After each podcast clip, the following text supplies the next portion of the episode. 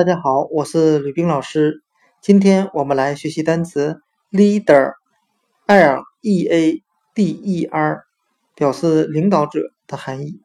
我们用词中词法来记这个单词。leader 中有单词 lead，表示引路、领导的含义，再加上 er 为名词后缀，表示人的含义。那这两个部分合在一起就是引路人或领导别人的人。今天所学的单词 leader，领导者，我们就可以通过里面的单词 lead，引路、领导，加上一个 er，表示人的名词后缀，就构成了这个单词的含义：领导者。leader，领导者。另外，如果有同学不会 lead 引路、领导这个单词，请听上一集的音频材料来进行学习。